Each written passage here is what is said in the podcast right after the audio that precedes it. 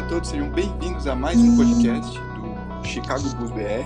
Aqui quem fala é o Felipe, o apresentador. Estamos mais, mais uma vez de volta para comentar um pouco sobre o Chicago Bulls, sobre a franquia e falar um pouco mais também sobre algumas situações, algumas, alguns problemas que vem afetando essa franquia que hoje na tabela é a quarta pior, é a quarta pior equipe da, da NBA. E para discutir é, esses assuntos com, comigo estão dois convidados, um já dentro do, da já dentro aqui do, da equipe do Chicago Bulls BR, que é o Bruno. Tudo bem, Bruno? Tudo bom, galera? Vamos falar um pouco aí sobre nossa franquia, o que está acontecendo, abordar alguns temas que vêm sendo bem relevantes nos últimos tempos. Beleza, beleza. E o nosso convidado especial, ele que é dono da página Bulls 1966. Também o Edelberto, tudo bem? Tudo bem, Edel? Boa noite, boa noite a todos. Tô, tô aqui, ó, no sofrimento, né, de estar tá tocando aí esse, esse projeto, infelizmente não numa fase boa, mas um prazer estar tá, tá mais uma vez tá, tá participando do podcast. Beleza, beleza. E antes de a gente começar os assuntos, é, que é a nossa pauta, ainda vamos fazer algumas perguntas, mais uma questão de apre apresentar o no nosso convidado, né? Ele que é conhecido pela sua página.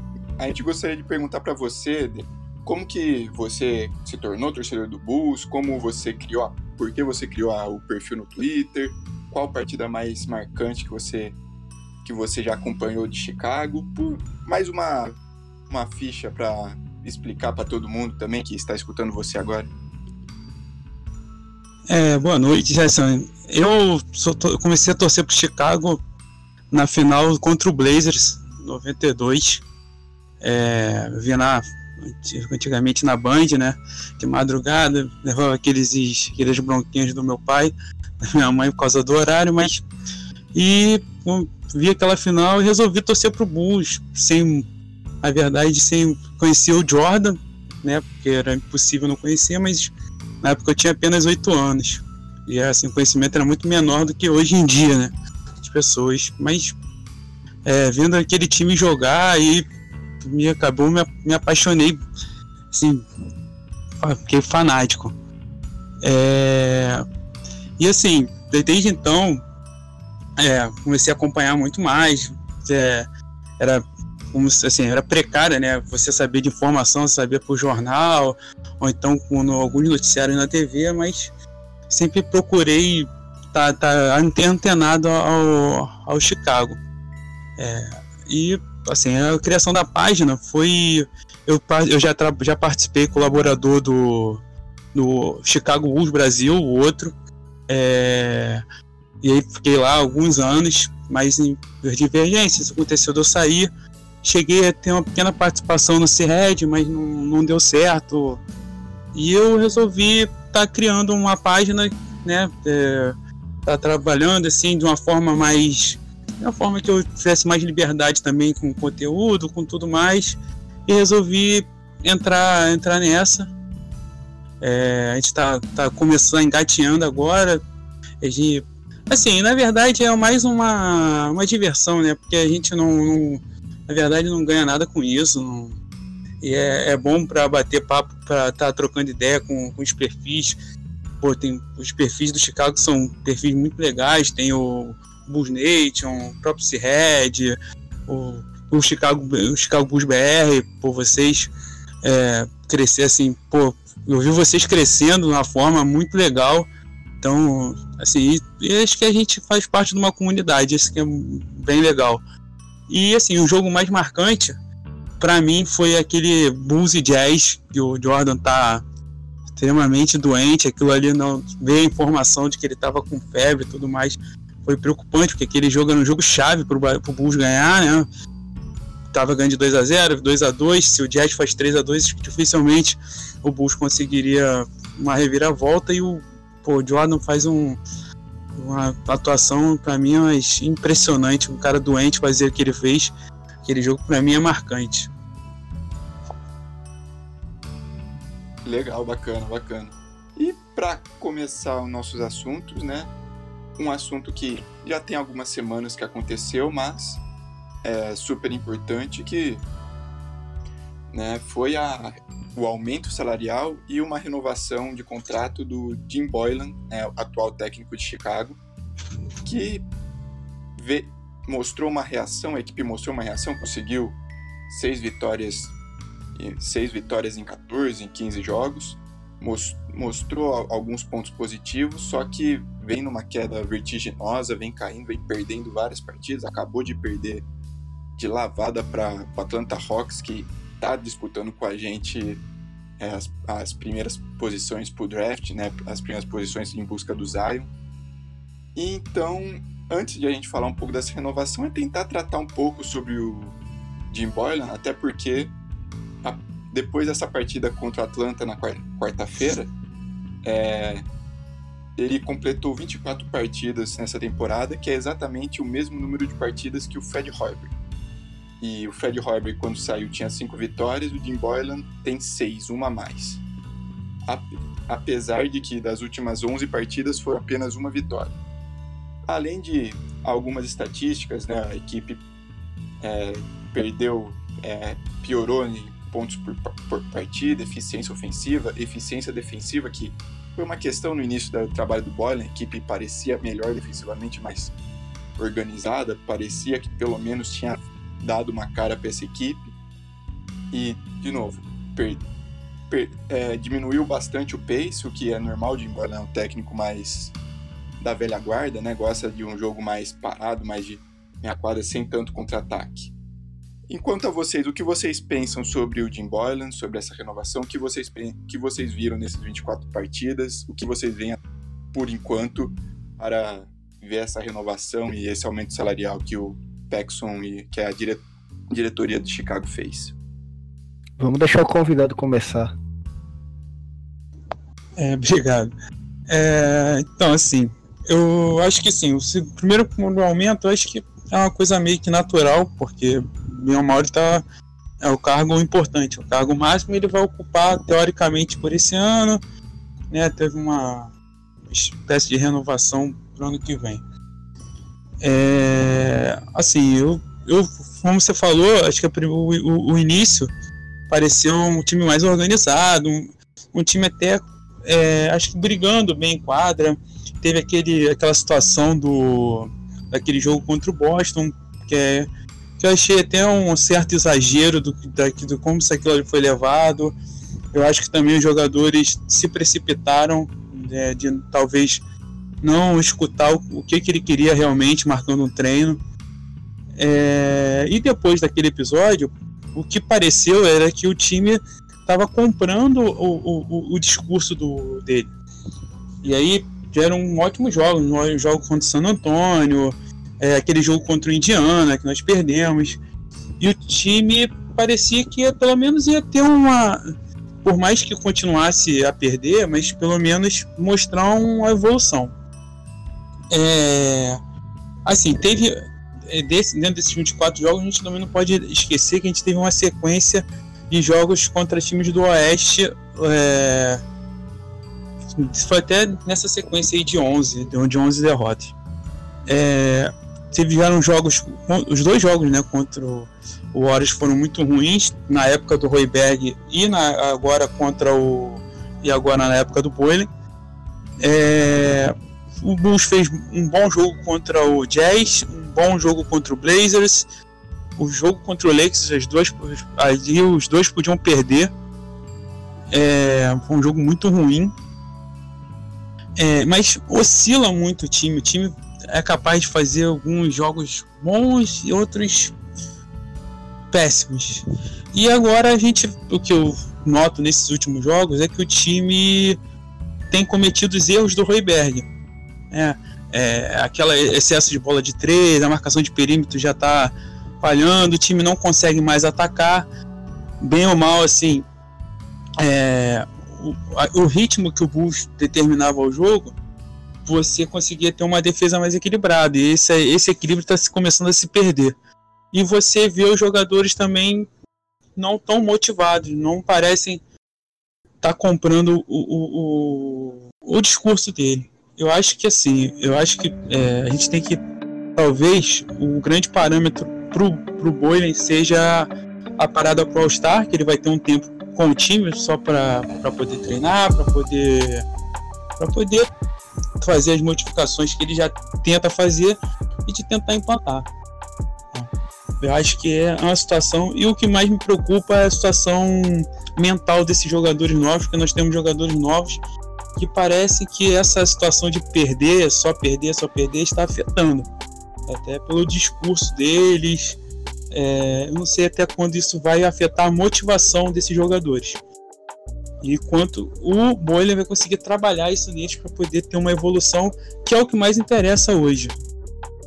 É, em cima do que você falou, eu vi uma entrevista, um trecho, na verdade, da entrevista do Zach Lavine falando que o Bulls não tá perdendo de propósito e que ele não está feliz com o desempenho dele, nem com o desempenho do time. E seria menos preocupante se a gente tivesse perdendo de propósito, porque perder tantos jogos assim em sequência e da maneira que a gente tá perdendo, no último jogo a gente conseguiu tomar 42 pontos pro Atlanta Hawks em 12 minutos.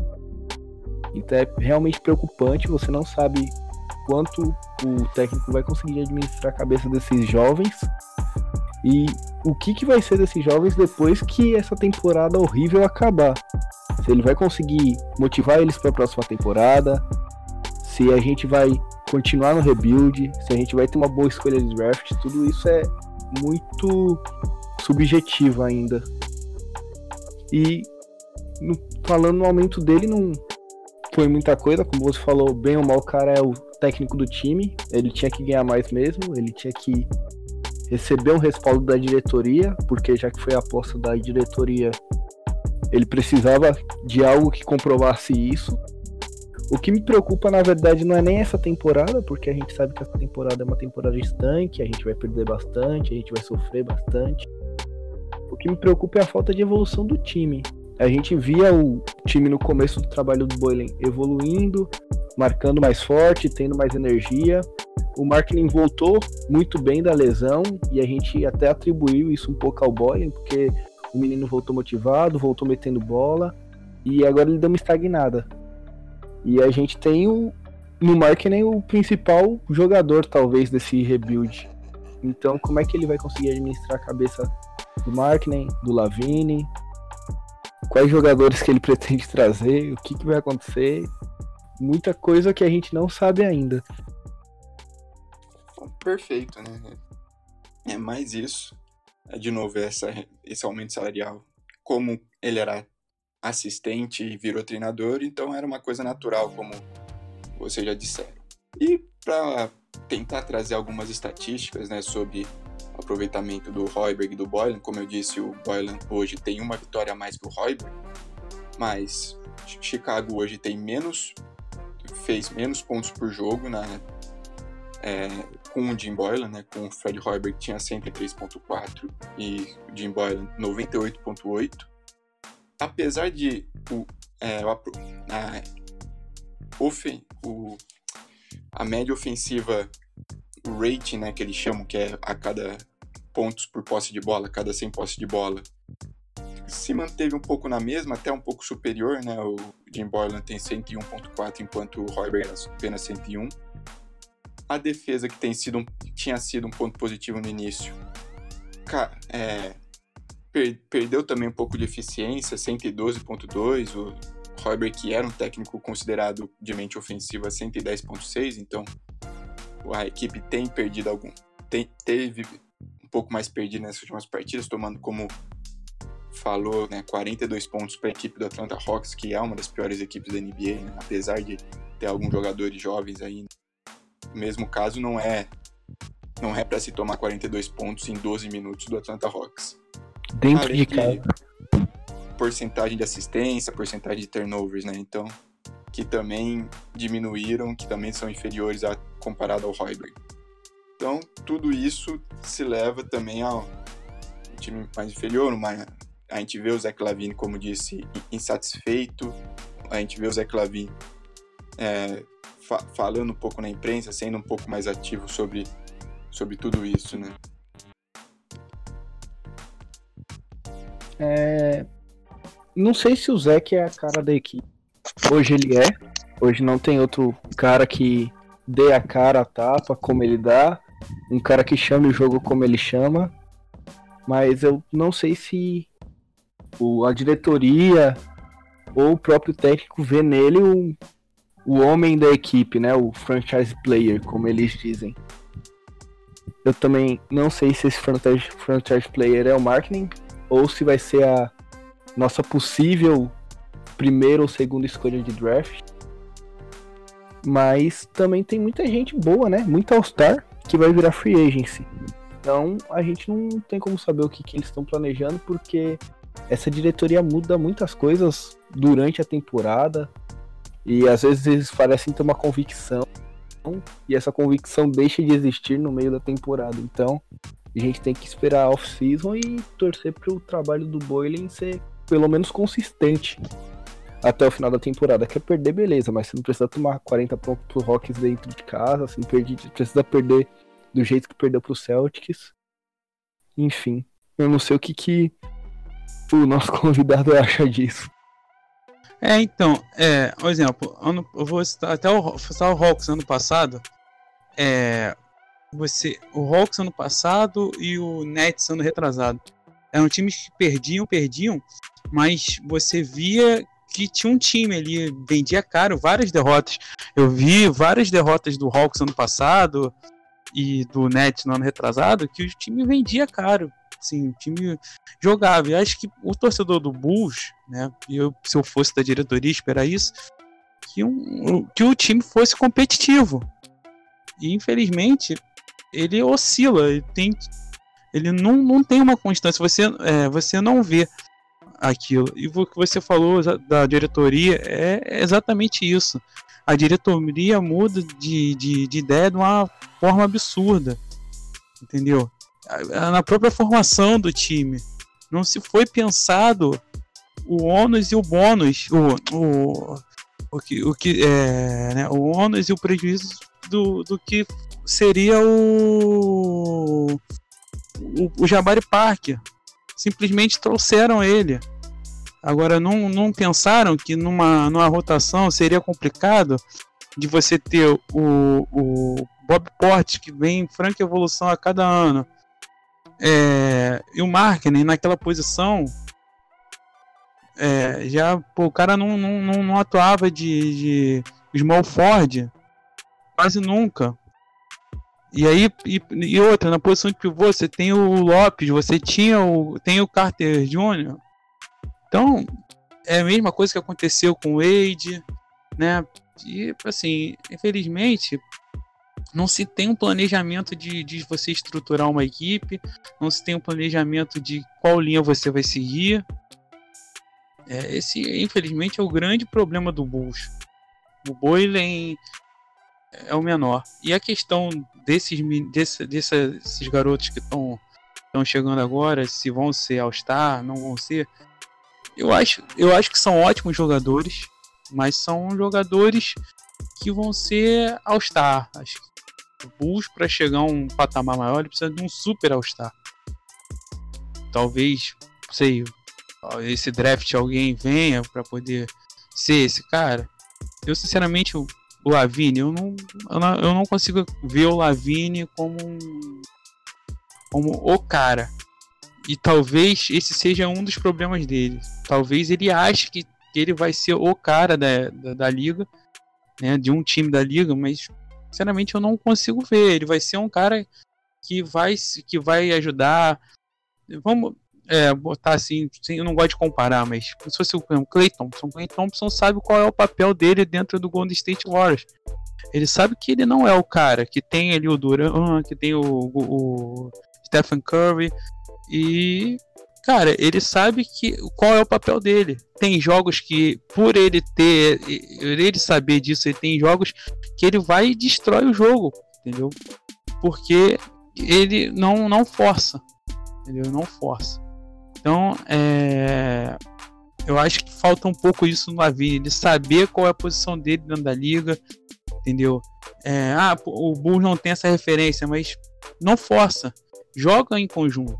Joga para todo mundo evoluir. Eu acho que falta um pouco isso no Bulls. E é aquilo, eu acho que são bons, ótimos jogadores, mas não, não acho que nenhum vai ser o cara. É, é ruim falar isso porque são jovens, né? É, acho que a gente tem que ter muita paciência com, com, com quem tá chegando na liga, mas eu não, não vejo. Lógico assim, é, é, é, muito difícil cravar, é ruim cravar. É até meio ficar em cima do muro, mas é, eu acho que o, o cara do Bulls para mudar a, a, franquia de patamar tá para chegar ainda. Não seria o Zion? Eu acho que tem total condições do Zion ser o cara da liga, de mudar um time de patamar. Eu acho que ele tem condições, é um cara extremamente atlético, é um cara que parece que tem fome de, de, de jogar. Você vê o cara jogando, ele tem o placar, o jogo pode estar é, 100 a, a 0, como 100 a 100, que o cara tá na intensidade total. Então acho que é um cara que tem fome. E acho que tá precisando disso no Bulls, alguém com fome. Entendeu? Fome. Talvez o Lavine tenha fome, mas talvez ele não tenha esse recursos, esse, todos esses recursos para poder transformar o time, entendeu? Perfeito, perfeito.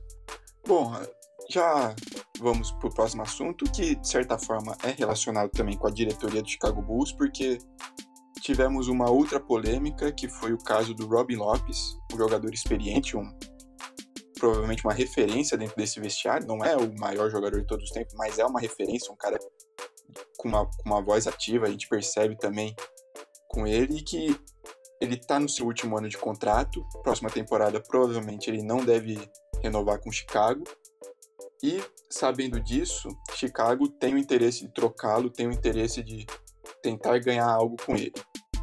Enquanto isso, o Golden State Warriors de demonstrou interesse nele, só que o único interesse seria caso o, o Chicago faça o buyout com o Rob Lopes e aí ele assine por um contrato mínimo, já que Golden State está atolado no salary cap.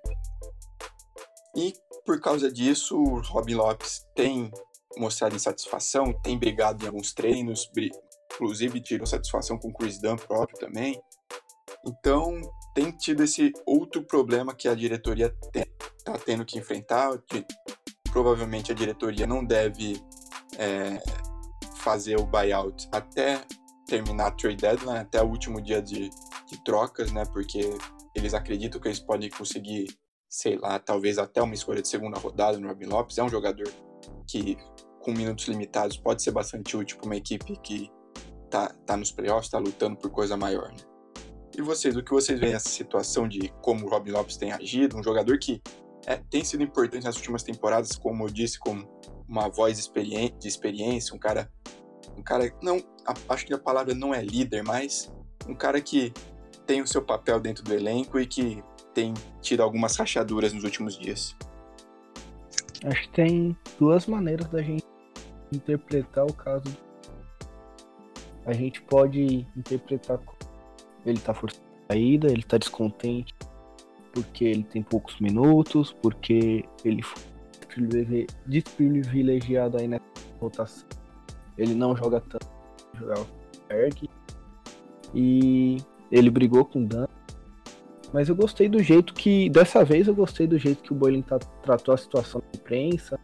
Ele foi, falou que o Robin Lopes é um cara importante, que é um líder no grupo, que ele é um cara competitivo e que todo mundo quer jogar e que os treinos são muito intensos.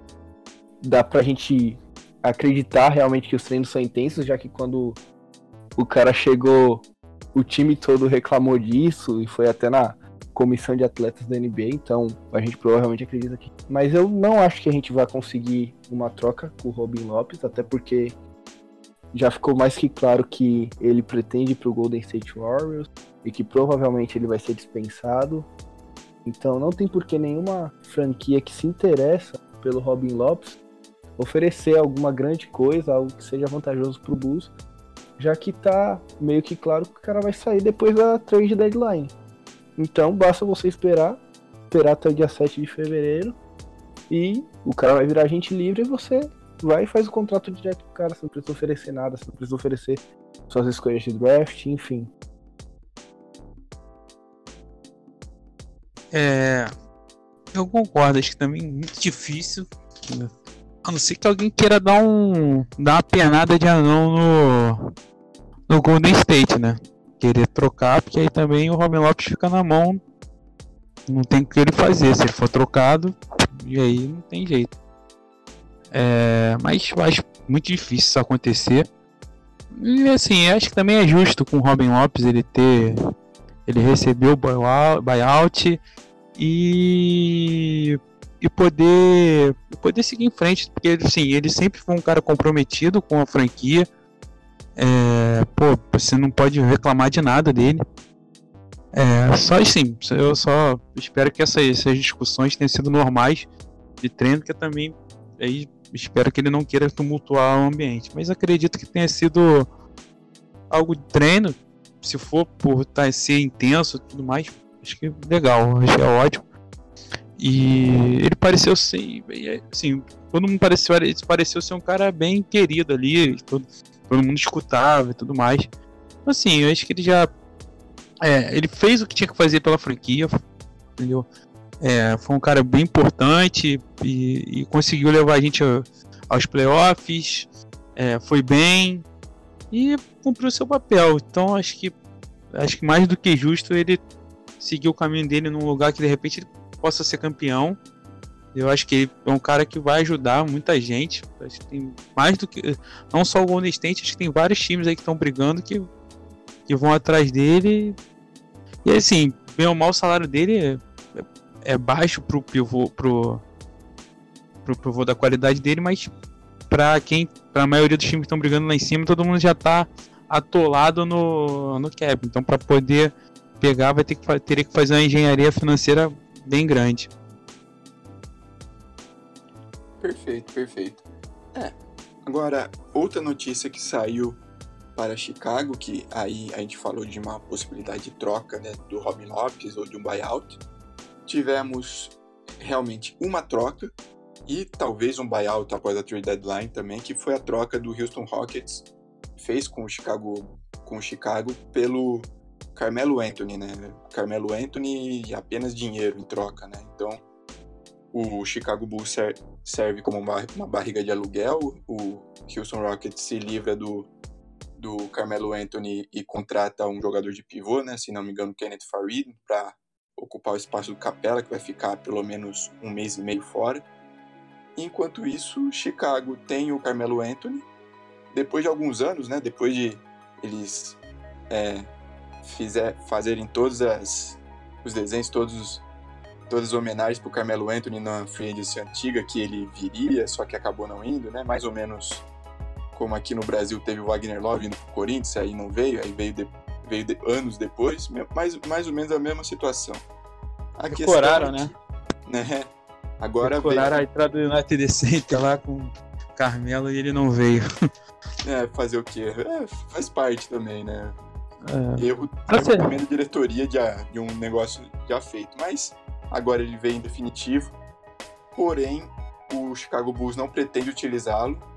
Tem a esperança de poder botar ele em alguma troca, seja lá qual, qual seja. Se a gente acha difícil uma troca pelo Robin Lopes, imagina pelo Carmelo Anthony, um cara que se queimou nos últimos dois anos de forma absurda, né? Tanto em OKC quanto em Houston. Então, e de novo, se não achar nenhuma troca até a trade deadline, vai ser, vai sofrer o buyout de Chicago. É uma troca inútil, mas o que vocês pensam sobre isso? O que vocês pensam sobre a movimentação de Chicago, que também fez uma outra troca para aliviar o, teto do o salary cap do Houston também mandou trazendo o Michael Carter Williams. O que vocês pensam sobre todas essas negociações com Houston? O que vocês pensam sobre isso no geral? É, a minha cabeça, assim, eu penso que o Bulls se apequena a fazer essas trocas. Uma, a primeira até tinha justificativa, porque com, aquele, com aquela grana o Bulls conseguiria dar, dispensar o, o Brooks que veio do, do, do Grizzlies e aí tinha um justificativo, mas essa o Bulls ganhou dinheiro E aí fica. E assim, eu acho que acaba sendo uma queimação para a franquia. Já tem aquele. Já teve aquele histórico daquela vez do Jordan Bell. Aí tem essa. E aí o pessoal já lembrou. E mais uma vez é uma troca visando dinheiro. É, eu acho que o Bulls é pequenar. O, a, o diretoria não se movimenta para ganhos técnicos. Entendeu? Vai ser. O Bulls ficar conhecido como a franquia que se movimenta para ganhar dinheiro. Uma franquia que, é, se eu não estou enganado, é a terceira maior, mais valiosa. E tem lucros absurdos. Esse ano, ano passado. É. Chicago é a terceira maior cidade dos Estados Unidos, né? Só sim, isso. sim. Só isso. Ainda tem a marca Jordan, que ela é gigante até hoje. E o Bulls ganha muito dinheiro por causa disso. É, e assim, ano passado o ginásio ainda estava cheio. Foi, se eu não me engano, ainda foi a prima, o, teve a maior média de público. Ficou ali, lá em cima. Esse ano já a gente já viu, não sei como é que vai ser esse ano, porque esse ano a gente vendo jogos, vários jogos, não você vê que tem muito espaço vazio. Mas é, acho que não tem necessidade nenhuma de você ficar nessa coisa de, de ganhar dinheiro e ganhar dinheiro. E aí parece, você, o que, que você passa para o mercado? Você passa para os jogadores da liga que o, o Bulls tá preocupado em ganhar dinheiro. Não tá preocupado em vencer. Qual o ganho técnico que o Bulls teve nessas duas trocas? Nenhum. Entendeu? Nenhum. A, a troca com, com Gridas foi boa. Pegou escolha de segunda rodada e tudo mais. E aí? Entendeu? É, sei lá, eu. É, é, aquela troca não fede, não cheira, mas que pega mal. Pega mal. Todo mundo fala, ah, o Bulls é, mais uma vez fez uma troca visando ganhar dinheiro. E essa, infelizmente, é que você passa para o mercado, você passa para a liga e para os jogadores. E o Bulls tendo um momento de talvez de mostrar para quem é free agent que ele quer mudar, que ele quer ser campeão, que ele quer mudar de patamar. E mais uma vez, o Bulls acho que joga uma bola fora por causa de um dinheiro que provavelmente não vai mudar a vida de deles lá. Deu ah, um milhão de dólares, mas o que que muda talvez isso no rumo da franquia ali? É, eu não, eu acho meio triste isso. É, tem que, a gente tem que ver o que, que vai acontecer com esse dinheiro. Esse dinheiro vai servir pra gente trazer um All-Star ano que vem? Um All-Star que vai virar free agents? Vai servir pra gente contratar um jogador escudo que vai ajudar jovem subir de patamar no próximo ano? E tem um outro ponto interessante, talvez, para a gente abordar aqui sobre o Carmelo Anthony. A gente não tem um jogador na posição dele que tem o nome que ele tem hoje. Em 10 jogos que ele fez nessa temporada, ele teve 13,4 pontos e 5,4 rebotes. Assim, a gente não tá tão bem a ponto de dispensar um cara que tem essas médias por mais que Carmelo Anthony esteja queimado na liga, venha de dois anos ruins, não custa nada a gente ter utilizar o cara até o final da temporada. Apesar que eu postei isso lá no Facebook do, do Bulls BR, do Bulls Brasil, e o pessoal comentou: é capaz do Carmelo Anthony meter uns três game winners só para acabar com o nosso tanque. Então, pode acontecer isso, entendeu?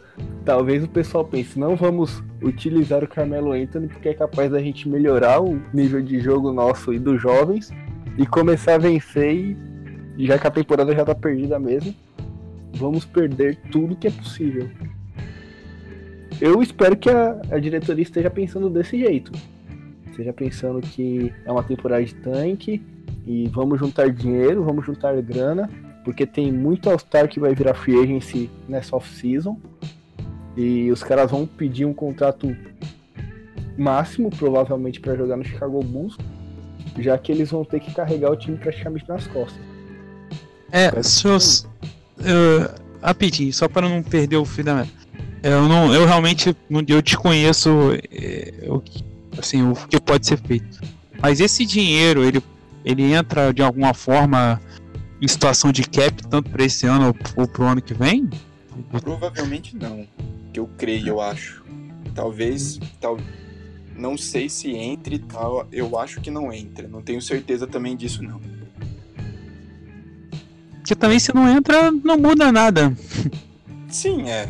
Mais uma movimentação pro dono do Chicago Bulls que não aparece, fica nas Bahamas, sei lá onde, ganha, vê os seus lucros na, no seu banquinho, no seu iPad, vendo quanto ele tá ganhando com a franquia e tá nem aí com a, com, a, com o time, já que a gente vê o Garforma, o Paxson fazendo o que quiser, estão fazendo o que quiser na franquia.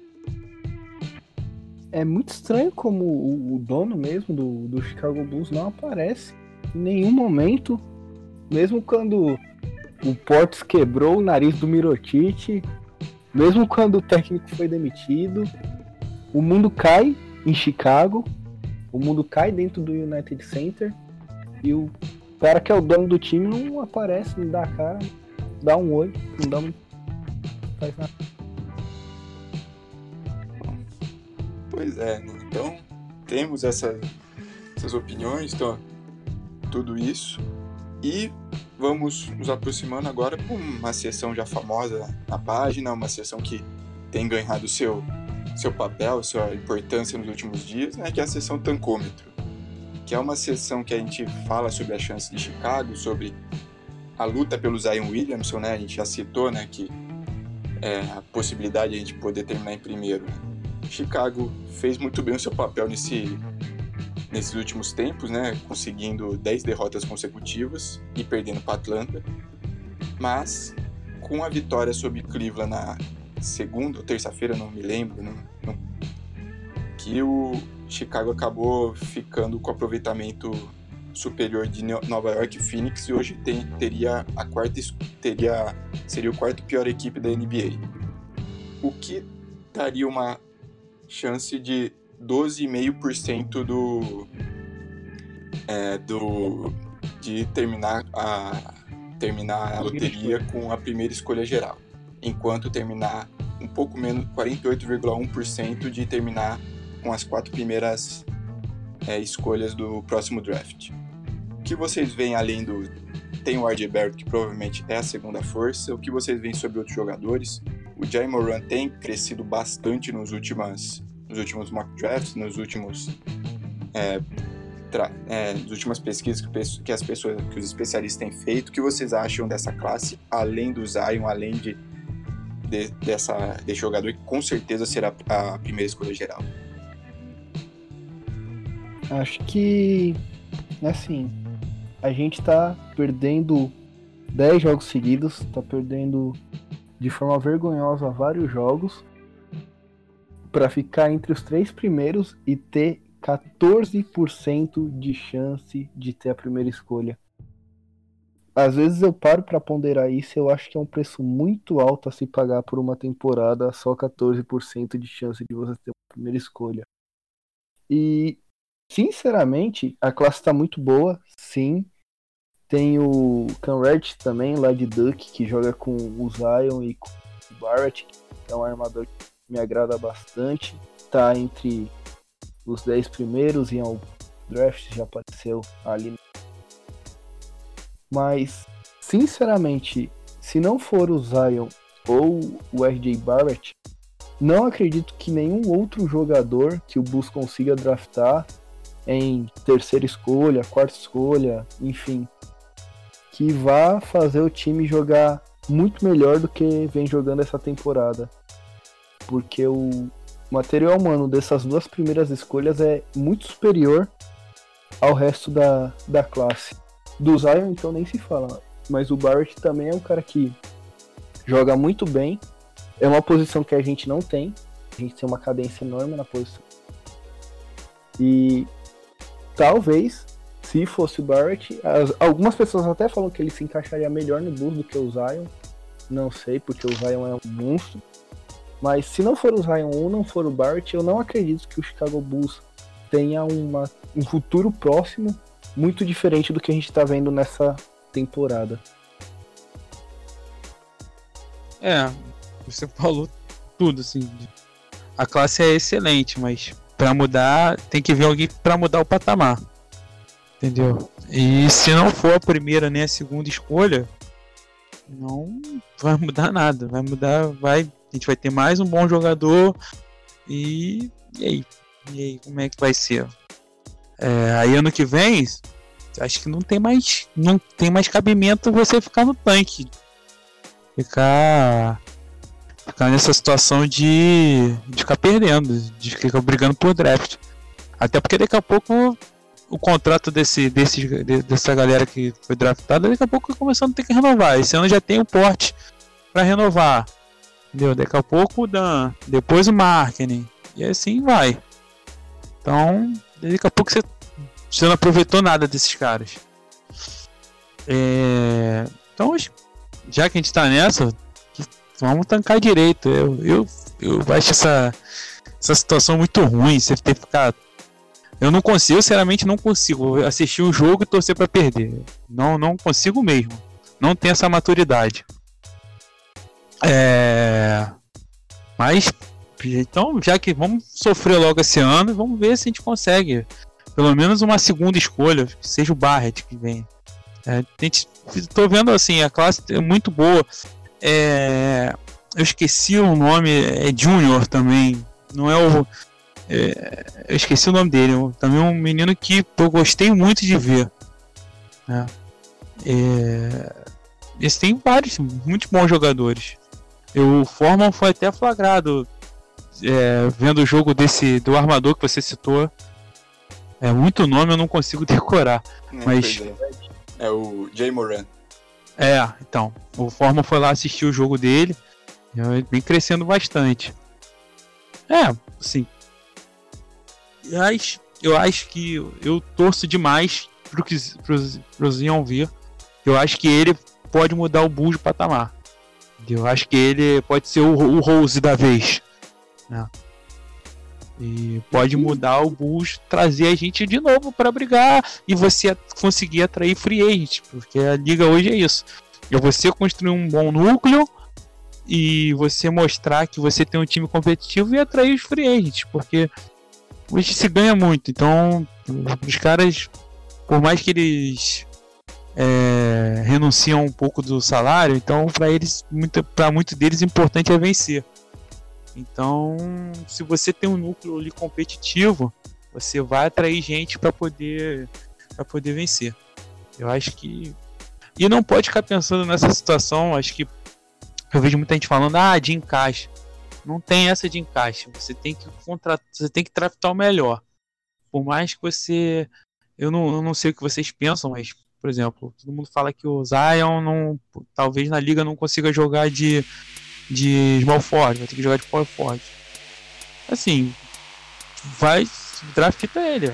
Vamos ver. Ah, só consegue jogar de power forward e ele é melhor, ele, pô, ele é muito melhor do que o Martin. Pô, Martin, obrigado por tudo, mas a gente vai arrumar, tentar uma forma de negociar você e de conseguir formar um time. Entendeu? Não tem que ficar pensando, ah, o, o Bulls hoje não tem um small Ford. Entendeu? Acho que é, vai, tem que ir no caminho de, de contratar um melhor. Alguém que vai ser aquele cara que vai pegar a bola na hora que vai precisar, vai botar a bola debaixo do braço vai resolver a situação pra gente. É isso que o, que o, que o time precisa hoje. A franquia precisa hoje pra, tem que ter vida. O Bulls hoje não tem vida. Esse é o que mais me incomoda no vendo os jogos. Não, nós não temos vida dentro da quadra. Eu, Saiu a gente já teve hoje. Oi? Saiu um mock draft hoje. E pasmem, mas a primeira escolha, segundo tá no mock draft que saiu hoje a 1h28 horário americano, é Ja Morant. Primeiro? Primeira escolha. Primeira é escolha? Eu já tinha visto ele como segunda escolha em algumas, alguns lugares, mas primeiro... É, eu também. É, é primeiro me surpreendente. O mock draft hoje, o Zion tá em segundo, o Barrett em terceiro e o Bulls, como quarto time a draftar, aqui tá como Rui Hashirama, o jogador que a gente pegaria aí nesse draft. Nossa. Jogador, mas não é nada que vá mudar o patamar da liga como a gente vem falando aqui. Assim, se a gente fala de. Se o pessoal fala de encaixe do Zion, eu acho que o encaixe com Hashimura é a mesma coisa. Não, eu não, e não é um talento tão grande, é um jogador bem sólido, bem útil, mas não vejo também. E também acho uma escolha bem alta, né? Não, não sei o que o pessoal tem, tomado para ver para fazer esse mock draft, honestamente. Eu acho, eu, eu sinceramente, eu, eu, eu, eu tenho cada vez mais, mais eu acompanhando esses mais, mais animado, porque todo ano tem uma. Eu, eu, eu vejo eles com uma viagem assim muito grande. Entendeu? É, não sei. Parece que faz meio que por fazer. Não, não, não, acho que não analisa muito a situação do time. Ano passado teve um, vários erros, né? Você viu, você pega, você pega o Murk provavelmente de janeiro do ano passado, pega o que aconteceu no draft, a diferença é bem grande. E a gente também tem que pensar o seguinte, né? Que mesmo quando o Mook dá certo, como por exemplo o Mook do Markel Fuchs, deu certo, ele foi primeira escolha, machucou o ombro, nunca mais jogou. Pode acontecer também. Pode, pode. Ah, o Bulls mesmo. O Bulls mesmo tem um. Só que ele, no caso, jogou no Bulls, mas, por exemplo, o Jay Williams é um, era um cara que o primeiro ano da liga dele foi, arrebentou. O cara era para mudar o Bulls do patamar naquela época. Só que infelizmente ele teve um acidente e aí acabou para ele. Se, se eu não me engano, ele jogou, chegou a jogar é, cadeirante, basquete de cadeirante. E assim, é, é, é, é o draft é muito. são poucos que você vê ali. Exemplo, o Lebron, todo mundo sabia que o cara ia ser o cara da, da liga. O. É. Quem. O, se o Embiid. Então, são poucos assim que você vê que ah, esse cara vai chegar, o Simmons, Ben Simmons também, todo mundo falava que ele seria o cara para chegar na liga e arrebentar. Ele chegou e arrebentou. Já teve a facilidade de ter um ano treinando, né? Perfeito.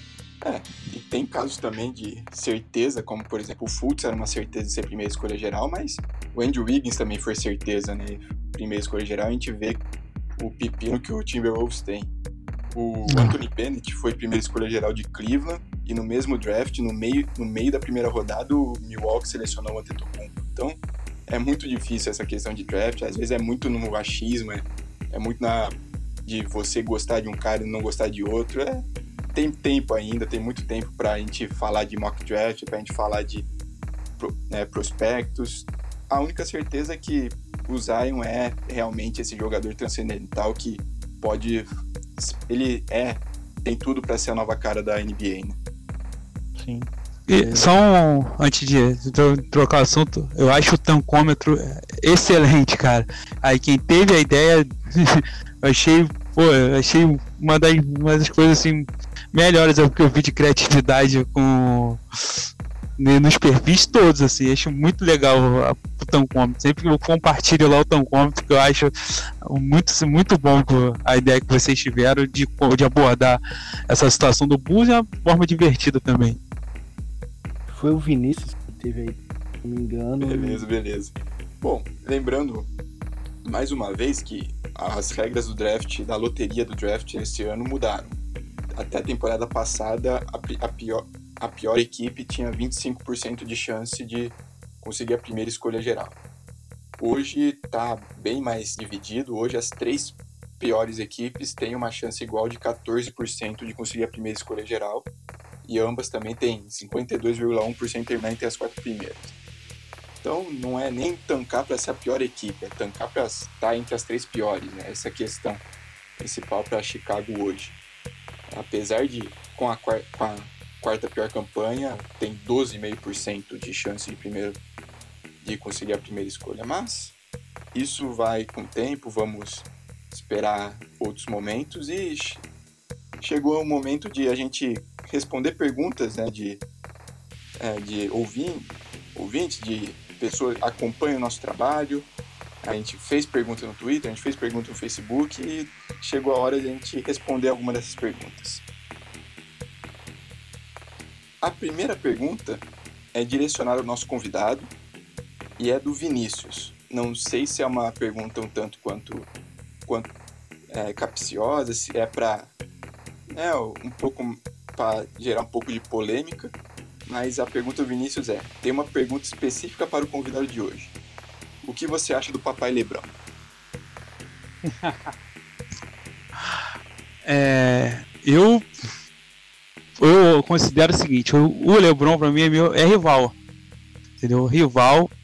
Eu torço contra ele sempre. Ah, pode chamar de hater. Não, assim, eu não não consigo engolir ele. Eu, eu, eu, costumo falar, a minha namorada tá começando a acompanhar a NBA e ela fala do, do LeBron. Ela, você tem que gostar dele, que ele joga muito. assim, não, cara. É a mesma coisa que um vascaíno ficar torcendo pro Zico. Esse cara, assim. Boa comparação, boa comparação. Pô, esse cara, quantas vezes que ele acabou com a gente? Como é que eu vou gostar de um cara desse? Não é racional, entendeu? Ele, daqui a um tempo eu posso até falar, pô, foi um grande jogador. Não, não tem cabimento de eu torcer para ele. Eu, sinceramente, me dá eu fico incomodado com o torcedor do Bulls que fica babando ele. Pô, às vezes a gente tá no grupo do WhatsApp e ficam. Eu, ó, eu acho uma heresia algum torcedor do Bulls chamar o Lebron de papai. Já começa por isso. Não, não pode um torcedor do Bulls chamar o Lebron de papai. Pô, a gente tem Deus no nosso. Na, lá, lá em cima, lá 23, lá, a gente tem que que se eu fosse no United Center, eu, todo dia que eu olhasse para lá, eu me benzer. Entendeu? Agora, pô, ah, você é bom, LeBron fez tal jogada legal, mas não existe essa de chamar de papai. Pelo amor de Deus, torcedores do Bulls, não chame o LeBron de papai. Esse cara já fez com a gente, entendeu? Ele tem que ser, ele é o diabo na terra, na quadra. Tem que torcer contra ele, entendeu? Eu torço contra o Lakers direto e quero. Não torço para ele se machucar nem nada, mas eu quero que ele perca sempre. Eu adoro quando ele erra um game winner, um lance livre importante. Aquilo ali me dá prazer de ver. Então, assim, eu não gosto do LeBron, entendeu? Justamente porque ele é rival, ele é meu rival, sempre foi rival do Bulls. É um dos caras que mais castigaram a gente. Então, Mesma coisa, o torcedor do Burro da década de 90 ficava vangloriando o Azaia Thomas. Jamais se vê ele perder todos os jogos. Muito bem, boa. Boa, boa resposta, né? Lembrando que, como você disse, né, já quebrou nossos corações. Um, teve uma série de playoffs, inclusive a, a primeira primeira temporada, quando o LeBron volta de Cleveland, que ele acerta um game winner no jogo 4 em Chicago, que tira toda. Aquele topo que ele dá no Rose.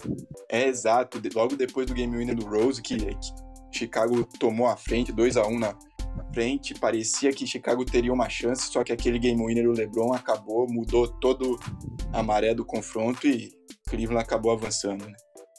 Bom, a próxima pergunta é da página Laurie Legend BR, feita pelo Rafael, excelente página também, se quiser seguir também, recomendo muito.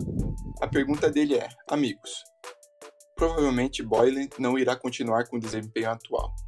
Nick Nurse assumiu Toronto e está tendo um bom desempenho em suas opiniões. É, tendo bom desempenho. Em suas opiniões, vale a pena apostar em um assistente para head coach do Bulls no exemplo Nick Nurse? Ou apostaria em um head coach vindo do college? Abraço. Bom, o Jim Boylan tecnicamente veio é o assistente do Fred Hoiberg. Né? Ele é, ele estava junto com o Fred Hoiberg junto lá na comissão, então ele já é de certa forma esse assistente. Nem sempre nem sempre dá certo essa questão, né, do cara estar tá lá dentro e arrumar a casa como o Nick Nurse fez, né? Mas o que vocês pensam? Eu apostaria ver o head coach de Duck, um ótimo trabalho. O head, o head coach de Virginia, um ótimo. Tem vários head coaches bons no college. Ninguém que você fale, nossa, sensacional, novo Popovic, novo Brad Stevens, mas também tem que dar um tempo para esses caras trabalharem e se adaptarem à liga. O problema é, o Bulls não tem tempo. A gente vem perdendo há muitos anos o nosso time vem decaindo anos e talvez hoje, hoje eu pensaria em uma terceira opção que seria talvez a gente procurar um head coach dentro da própria liga, que ou esteja para acabar o contrato, ou não renove na próxima temporada, ou que esteja disposto ao time, mas alguém que consiga realmente arrumar a casa. A gente está realmente com esse problema de técnico desde que o Tom Thibodeau saiu. É, eu acho que tem que mudar, talvez de cabo a rabo. Porque você vê muita gente ali já há bastante tempo. É, não sei. A gente trocou o assistente, mas. É, exemplo. O, o exemplo do, do Toronto, a casa meio que já estava arrumada. Já é o, o técnico, ele sucedeu ao técnico do ano. Já tinha uma casa arrumada, ganhou e trouxe. Pô, e é, você adicionou o Kawhi, o Kawhi Leonard. Entendeu? Agora, é, eu sinceramente não consigo ver ali que esse, é, essa situação do Bulls ali, o, o núcleo de, de, de assistente tipo capaz, não parece. Eu acho que já tem, já estão ali há muito tempo. Você vê muita gente ali há muito tempo, entendeu? É, é aquele técnico, esqueci, esqueci o nome dele. Ele foi até campeão, quando o Bush foi campeão na, na da da Summer League, era ele que estava dirigindo. Então assim, você vê que não, não ele já tá ali há muito tempo, na época do, do, do Tíbulo já estava lá. Acho que está na hora de renovar. E principalmente renovar a nossa nosso front office. Isso é fundamental. E a gente, infelizmente, eu acho, não sei se vocês têm essa impressão, eu estava até comentando isso outro dia, eu acho que a, a imprensa de Chicago pega muito leve ali com, com com front office, com tudo mais. Não vejam uma crítica assim pesada. E teve até na época do. daquela época do, do Butler, ali do, do. acho que da troca do Rose, aquele, aquele períodozinho, mas não vejo bater pesado ali. tem coisas graves. Na época o Tibo foi. teve. tinha espionagem dentro do escritório dele. Como é que alguém. Como é que a gente vai. Como é que vai um técnico, por mais por melhor que ele seja, vai trabalhar num ambiente assim? Entendeu? E, e foi assim. Aí de novo, o Tíbulo bateu de frente com, com, com forma, foi demitido. Parece que a demissão do, do Royberg foi por causa disso. Então, o técnico não tem autonomia. Tem que fazer o. Então, bota o Forman para dirigir o time dentro da quadra. Ele e o Paxson. Eu acho que se não mudar isso, pode ser o melhor técnico do é. mundo, que não vai mudar muita coisa. Só em cima do que você falou da imprensa, eu achei perfeito. Porque se você pensar, pensa se a situação do Chicago Bulls fosse em Los Angeles. Lá em Los Angeles, o Luke Walton perdeu, sei lá, cinco jogos, os caras já estavam em cima do Magic Johnson falando que tinha que mandar o cara embora. Nova York também, né? Os caras batem firme lá. É, então, é. Batem muito forte em cima do técnico quando o técnico fazendo um bom trabalho. E em Chicago a gente não vê isso. A gente teve. A gente teve aquele é episódio do. Do, do letreiro, do, né, do outdoor, que aí foi uma mobilização do, da torcida de Chicago. E, pô, você vê os insiders tocar um pouco no assunto, tá? Mas, pô, aquilo ali, eu sinceramente eu não lembro no, nos, nos esportes americanos ter um. Ter um botarem um, um outdoor pedindo a demissão do, do, do front office. Isso é inclusive capa do nosso Facebook. É, eu, quando, eu, quando, eu tava no Chicago Bulls Brasil também, eu botei no, no, Twitter também. A capa era essa também. E tinha que, tem que ser, tem que voltar. Eu lembro que fizeram camisa, mas esse movimento parece que morreu. Acho que também a imprensa tinha que, tinha que chegar mais junto lá, entendeu? Bater, cobrar, você botar. Porque você tem que ter respostas. A gente não tem resposta. O Chicago hoje é uma, é uma coisa obscuro, né? Eu, a, a, sensação às vezes que eu tenho é que o, o, o, o, O Paxson, ele é meio uma marionete, sabe? Ele tá ali, ele não toma decisão nenhuma. Ele só serve para botar a cara na entrevista, dar umas, falar umas coisinhas e tal. O único que fala mesmo, do que manda mesmo, que parece, e quando tem problema é com ele, é o Forman. Eu, eu, eu, eu posso estar enganado, mas eu não lembro de problemas de jogador ou comissão técnica com o Paxson. Você só vê com forma. Geralmente, sempre ele é o foco. E acho que antes, até. Se eu acho que o foco de demissão ali que teria que sair para mim é o forma. Esse para mim é o maior câncer do Buzo. Perfeito, perfeito. É isso mesmo, né? Vale lembrar que, como o Edef explicou, né, que o Gar Forman foi numa partida do college do Jay Moran, né, e uma, dessa, uma dessas fotos, que inclusive é mari, maravilhosa, é um torcedor do Bulls atrás dele com uma faixa, né, Fire Garbex, né, que é demitir. Além do, desses banners, além desses outdoors, tam, tem também os torcedores presentes com camisa e com faixas homenageando nossos dirigentes. Bom, a próxima pergunta é da Duda, Duda Pereira 11, né, o, o Twitter. A pergunta dela é a seguinte: Do elenco atual, quem vocês manteriam?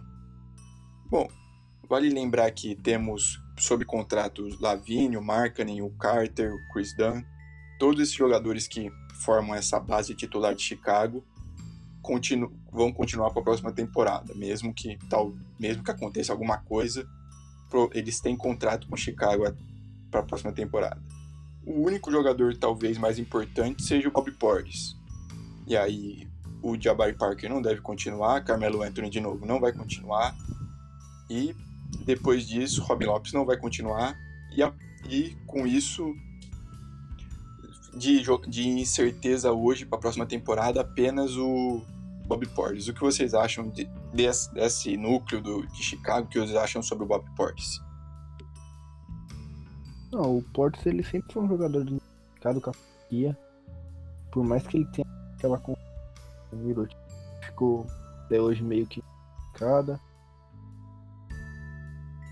eu também acho que ele é um, um bom reserva, mas isso depende muito de quem a gente vai pegar no draft, né? Porque se você pegar o Zion, você vai ter mais um cara na posição, não faria muito sentido.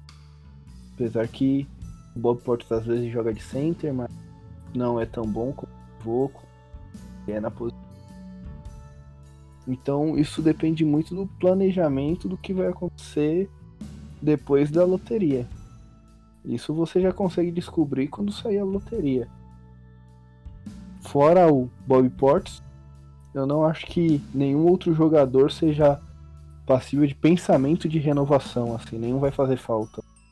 O Parker não vai fazer falta, o falta, o próprio Felices é brasileiro e tal, e a gente gosta de ter brasileiros na liga, mas nada justifica hoje o Felices estar dentro da rotação pelo Bulls, a não ser o fato da gente ter um outro pivô. Então acho que nenhum jogador, fora esses citados pelo Felipe, que são jogadores que já têm contrato, que só sairiam em caso de troca, vão fazer falta pro time. É, eu acho que o Felício ainda tem mais dois anos de contrato, não é isso? Eu acho que ainda tem. Acho que ano que vem ainda tem contrato. São mais dois anos de contrato. São 8 milhões no, na próxima temporada e 7,5 é. na seguinte. Olha como ele consome cap e pra não jogar, pra velho. esse ano agora, depois que o Robin Lopes sair, prepara para ver bastante ele, porque se o Carter tá, provavelmente nem joga mais esse ano. E aí só tem ele. Tem ele e o Porter. Vai dividir, provavelmente vai dividir minutos com o Porter. É, após a trade deadline vai ser Felício titular, 28 minutos, 30 minutos. Então, né? como tu vai lá em cima? Projeto Tanking, uhum. projeto Zion, né? É... Ah, até eu ia falar uma coisa do tão cômico, rapidinho. O Knicks anunciou hoje que parece que tá botando. tá disponibilizando, além do, do Canter, que todo mundo já sabia, o. O Hadaway. Realmente tá, vai estar tá disponível para troca. Esse aí eu acho que eles vão conseguir trocar era um bom jogador. É. é um jogador útil. É um jogador. a questão do Hardaway é o É alto, contrato, né? né? É o contrato mais. Acho que ele tem mais. Assim como o Felício, ele tem mais dois anos de contrato, né? Ninguém quer É, se comprometer tem também. Ainda mais uma classe de free agency, como o Bruno já falou também, tão rica. Então, talvez esse seja o, o problema do, do Knicks hoje. É, mas aí voltando ao que a gente estava falando, o, eu acho que assim, infelizmente o Felício vai ter que ficar. É, o Parker não era nem para ter vindo. Ver- a verdade é essa. É, agora o, Porte. Acho que a situação do Porte é aquela, né? O quanto que ele vai consumir de cap. Por exemplo, eu, eu- comparo o Portes ao ao Randall, que hoje está no Pelican. É, o, cara, o, o Randall é um jogador extremamente útil, bem parecido com o Portes é. E aí, com, com, com cap, né? O Lakers não poderia mais contratar alguém grande para poder. E aí teve que, pelo, pelo, pelo valor que ele tem hoje, teve que dispensar. Eu acho que pode ser a situação a mesma situação do Bulls. Se o Bulls de repente pretender dar uma cartada, não só agora, você tem que pensar no futuro. É, eu fui muito contrário à, à, à renovação do Lavine, justamente por isso. Eu acho o Lavine talvez consuma um cap que você que você de repente no futuro vai falar assim, porra, e agora? O que, que eu faço com esse jogador? Entendeu? Porque para eu contratar um jogador para eu, eu poder mudar meu patamar, esse, esse cara que tá ganhando 20 milhões hoje, ele pode me atrapalhar. Eu não queria que ele renovasse, porque, como eu falei, eu acho que ele não. Ele é um bom jogador e ponto. Jogador ali pra tá. tá completando. Mas. é, acho que o, o Arcade Ocon é um cara que acho que é um cara legal dele ficar ele para não para ser reserva, mas é um cara que pô, machucou um, machucou o outro, eu acho que ele consegue consegue manter o time, entendeu? É um cara que consegue o time. E eu, eu acho que ele poderia, eu acho que o Bulls deveria ficar com ele. Um cara que um- um- parece um cara ser um cara bem lúcido, né? E ele é novo, tá, tá evoluindo. É, o Bulls também tem que começar a ver a situação do Dan, porque ano que vem, né, para outra free agent, né, ele já é, vai ser free agent restrito, então, e aí já tem que começar a ver, vai ficar, não vai, e de repente é uma peça boa de, de mercado, talvez. Então, assim, o Bulls tem que começar a, a, a- a pensar não só no ano que vem, mas pensar no futuro para ver quando, como que ele vai se movimentar para ele ter cap para poder atrair os free agents e poder fazer contrato. Acho que esse é o, é, é o principal principal preocupação do Bulls, acho que nas renovações tem que ser isso. Não adianta você fazer loucura com o porte, por mais que a gente queira muito que ele fique, e depois você não conseguir trazer ninguém. Você ficar com aquele cap engessado. E aí você não sai do. Você não sai do. daquele limbo, do, da lama ali. Perfeito, perfeito. Bom, a próxima pergunta é da Molly Sanches. A pergunta dela é: É verdade que o Carmelo Anthony foi para o Bulls e não vai jogar? Como a gente já tratou no podcast anteriormente, sim, ele foi trocado por dinheiro. Chicago vai esperar até a trade deadline. Se não achar nenhuma oferta, ele vai sair do, de Chicago sem jogar. É, vai ser apenas isso mesmo.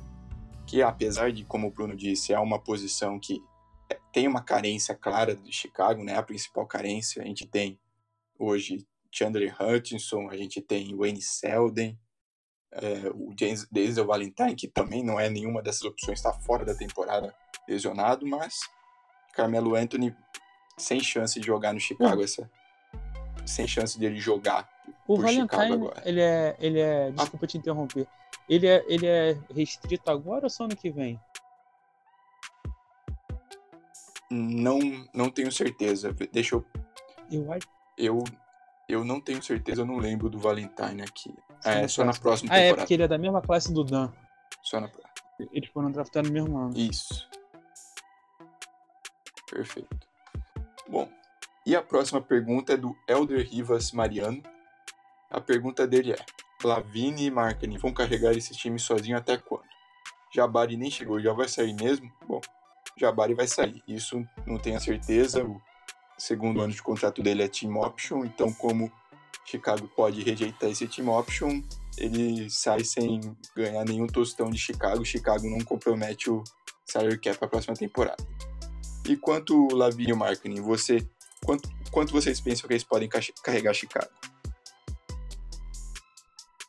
É... Pode começar. então, eu acho que eles, eles podem carregar. Eles dependem, assim, muito do. Parece que eles dependem muito do Dan, né? Porque tem jogos que o Dan consegue fazer com que os dois joguem. Você, ele consegue criar espaço e eles vão embora. E, e tem horas.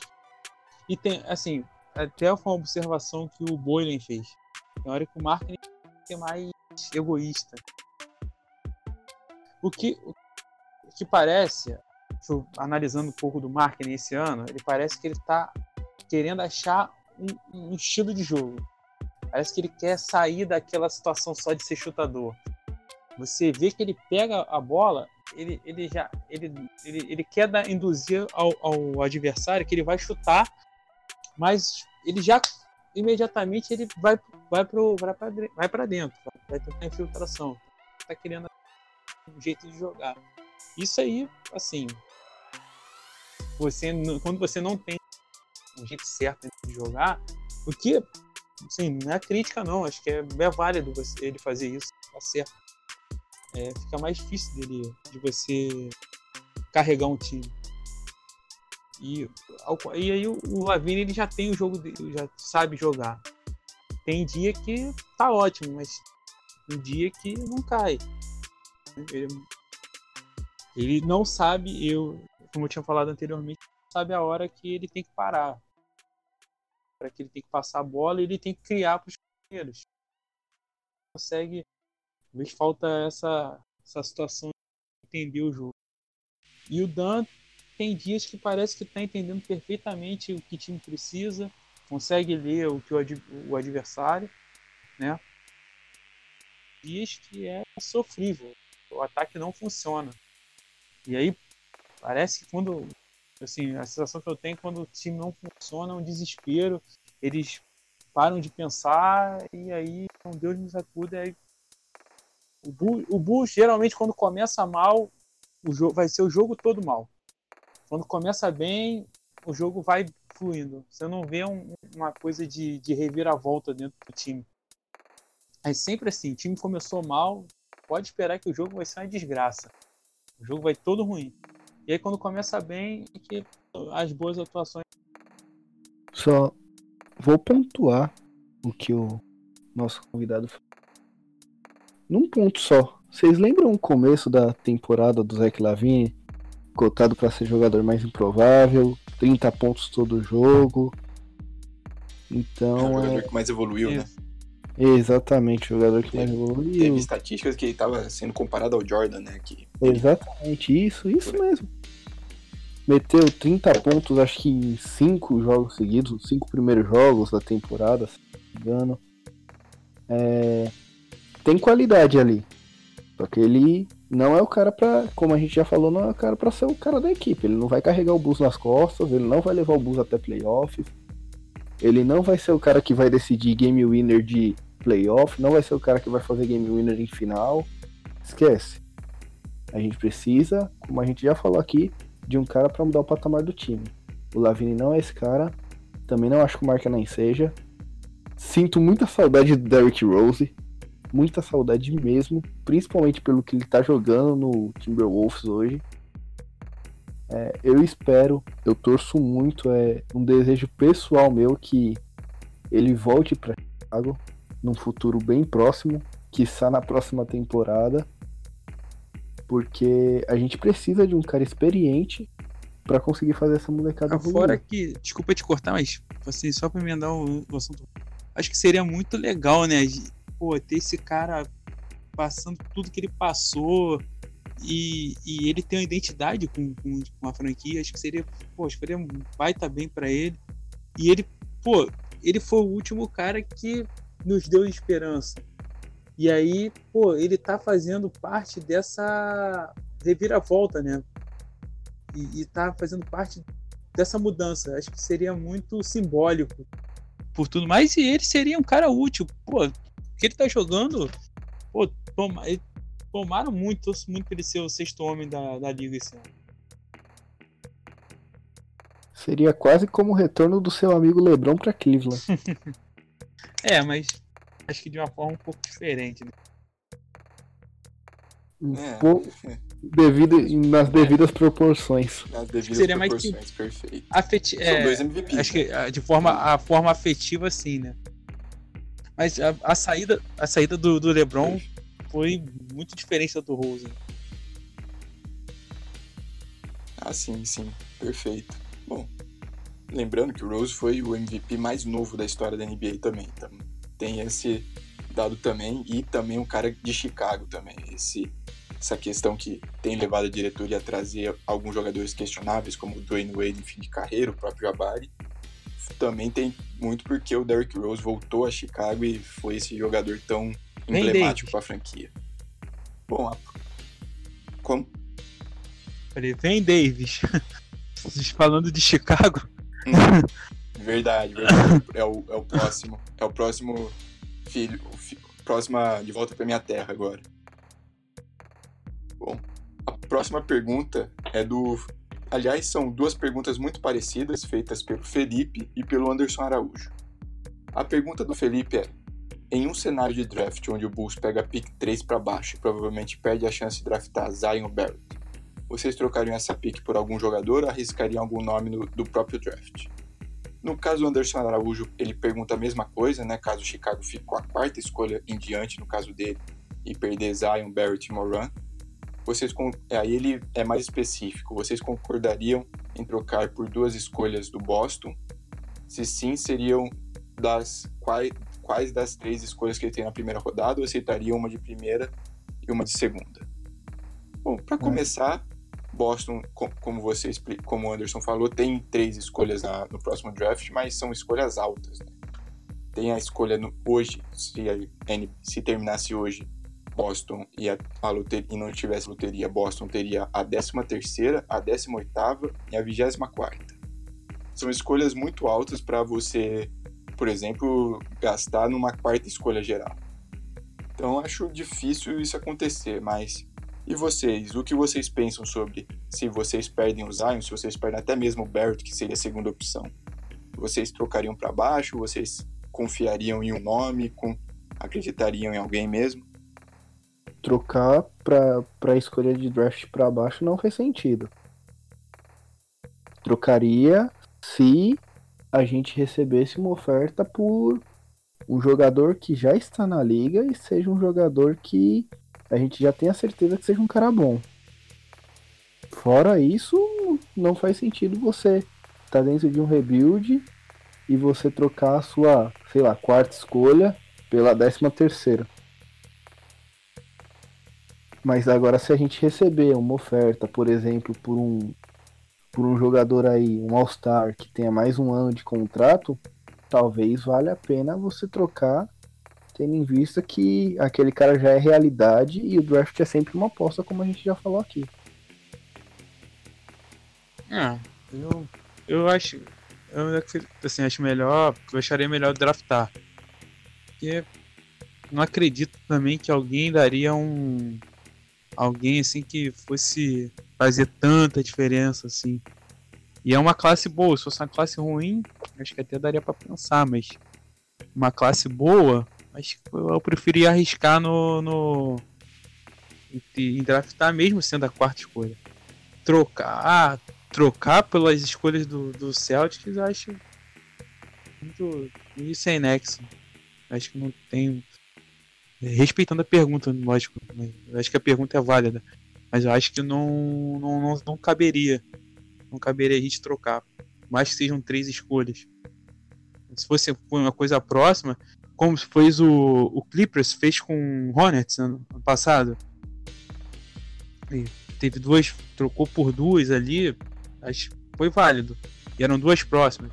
É, por exemplo, você troca pela 6 e, e 8, até dá para pensar. Mas 13 é muito, a diferença é muito grande.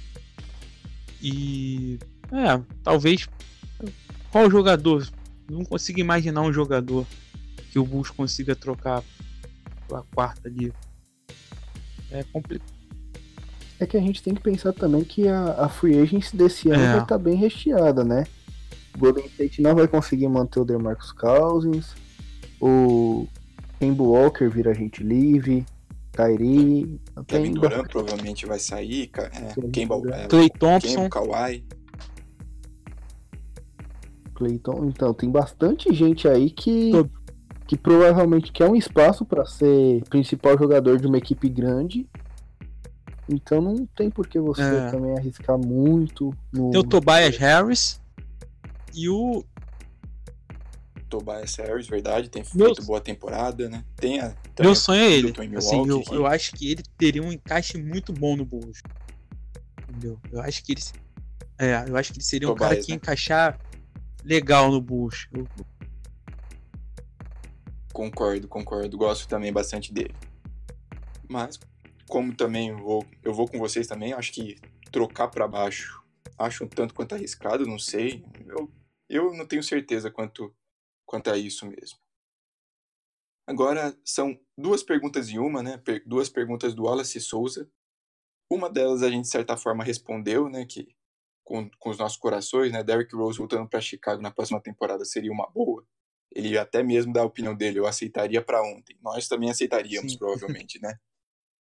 Pra agora. Tem que buscar agora. Se tiver, a gente já vai Ah, lá tá, buscar. Pois é. Perfeito. E a segunda pergunta dele é: tem certeza que o Bulls sabe fazer tank?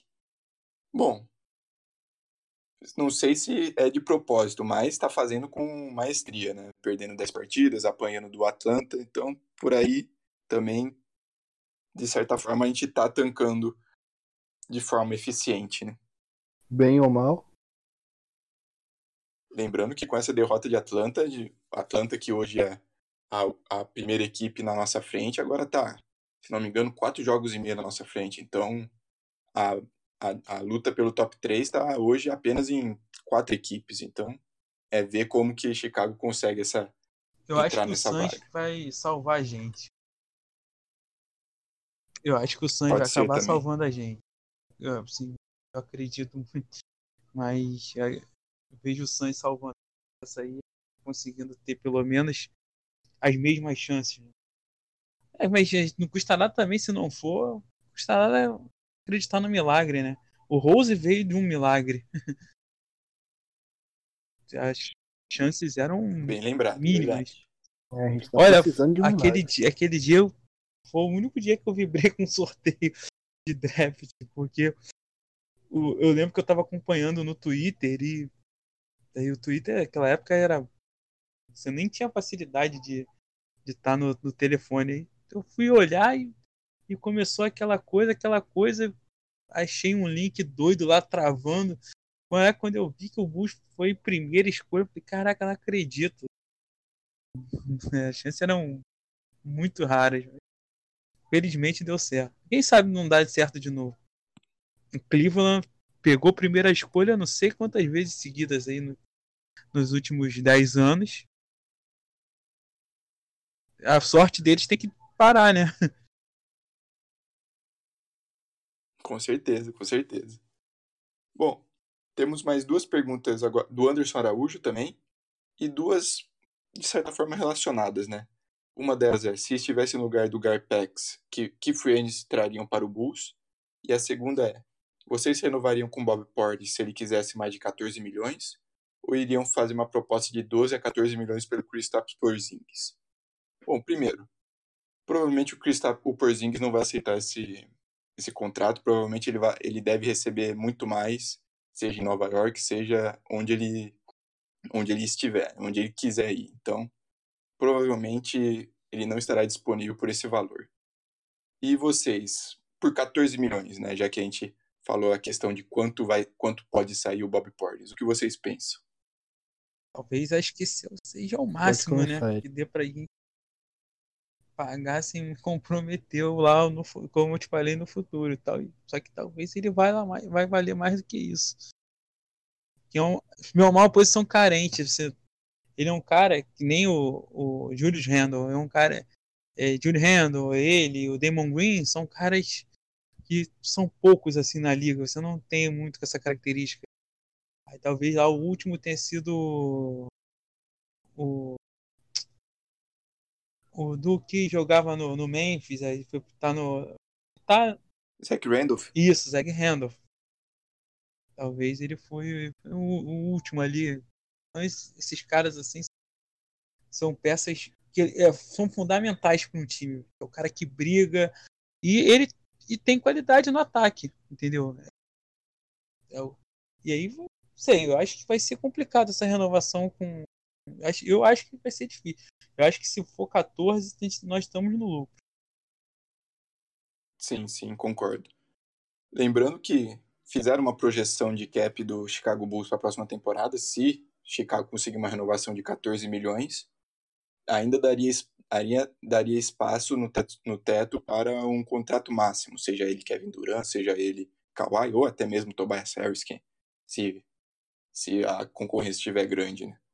Então, é, Bruno, o que você pensa também, sua opinião, já que o Bob Portis é um agente, é um agente restrito, então não depende apenas do bolso.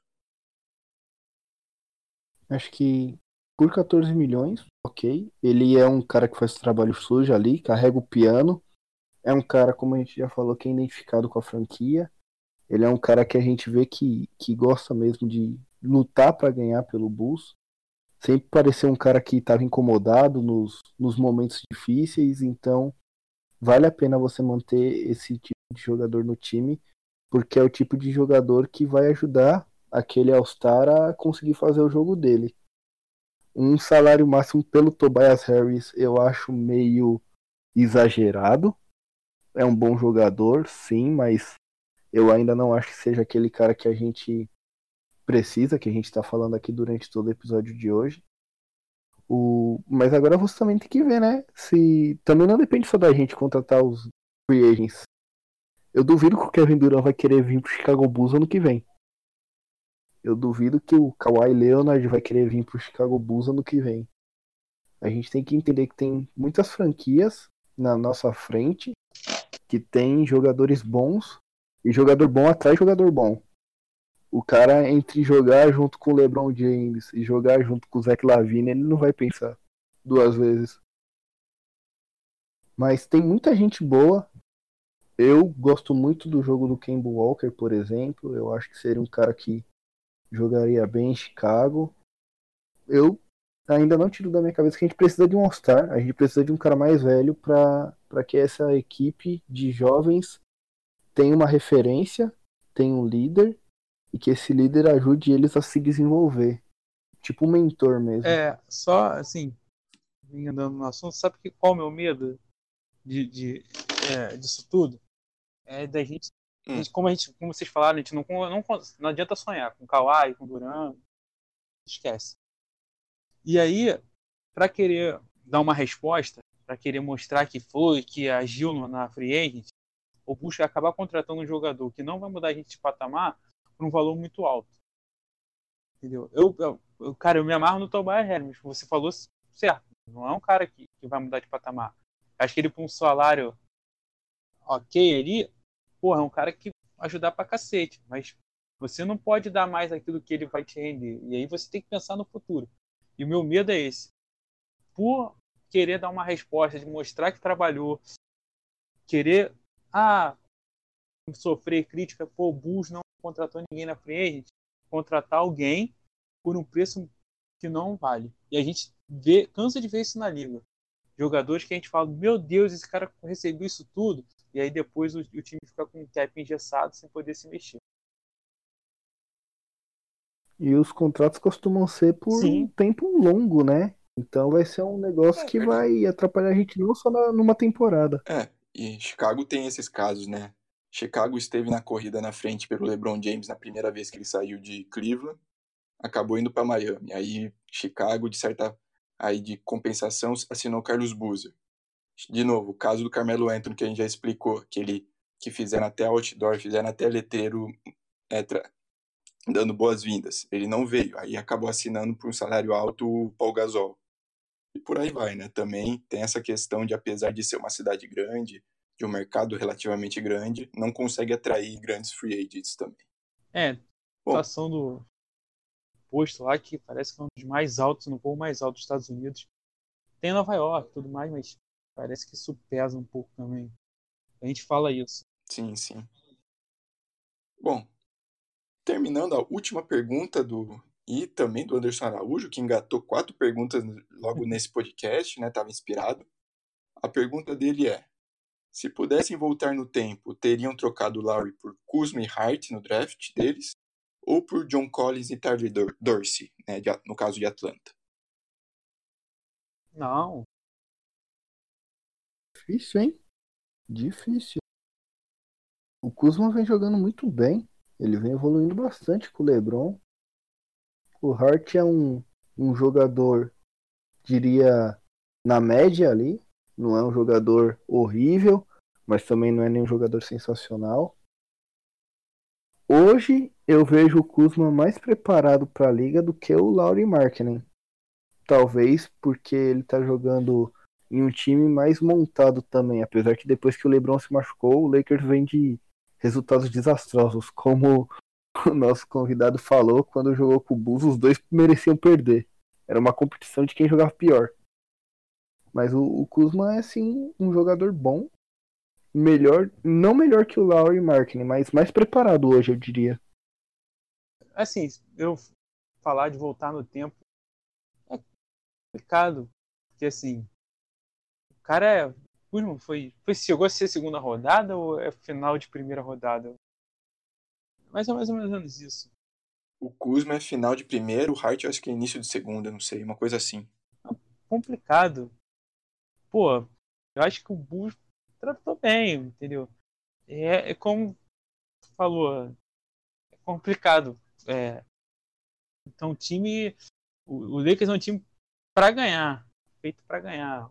Bulls é um time em construção, né? Complicado, acho que eu não voltaria não. Acho que o marketing vai vai vai vai ser equivalar, vai ser vai estar equivalente, vai ser equivalente ao ao Kuzma.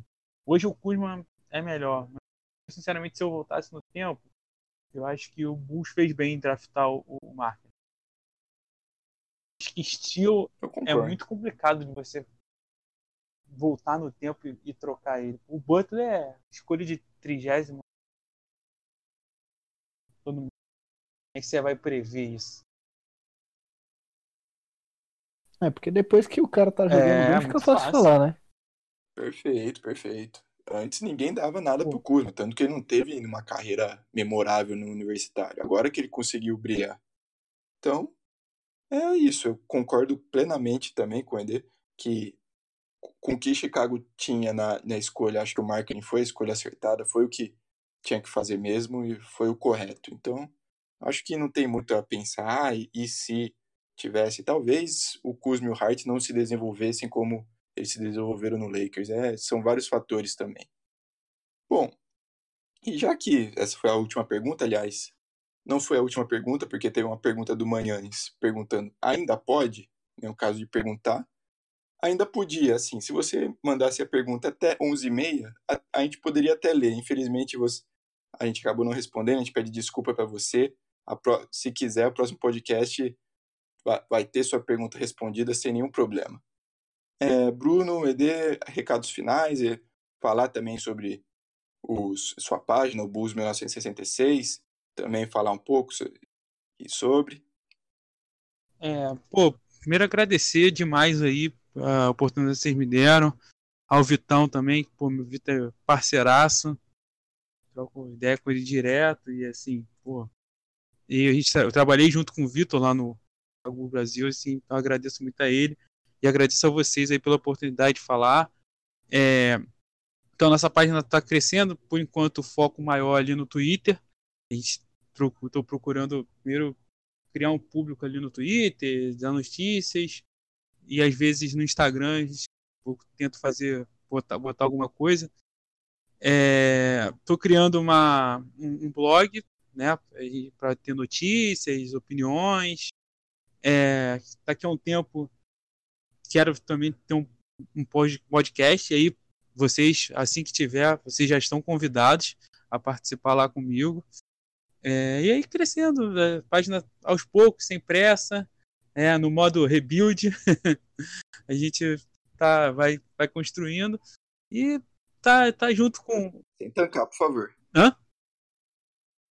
Sem não, tancar. não, rebuild progressivo, pro, pro, progressivo, uma coisa para ter junto com, com, com, vocês, porque acho que é legal salientar isso, porque é uma das coisas que eu tive divergência foi com relação à rivalidade. Acho que não tem por que ter rivalidade, porque a gente, mais uma vez, não ganha nada e acho que a gente está aqui no mesmo barco para trocar ideia, para trocar. Acho que o público, cara, o torcedor do Bulls que é, que que está ali, está acompanhando a gente, ele quer ver debate de ideias.